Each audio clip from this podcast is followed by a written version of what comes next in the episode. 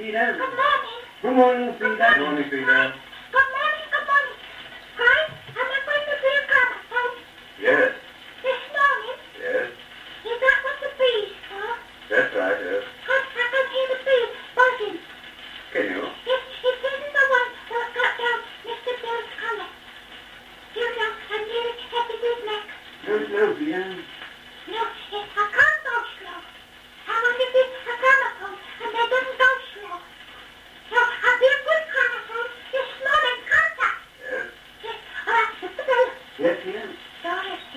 worry. How'd you say? Well, I'll be good and quiet. And give you hell love. Never mind.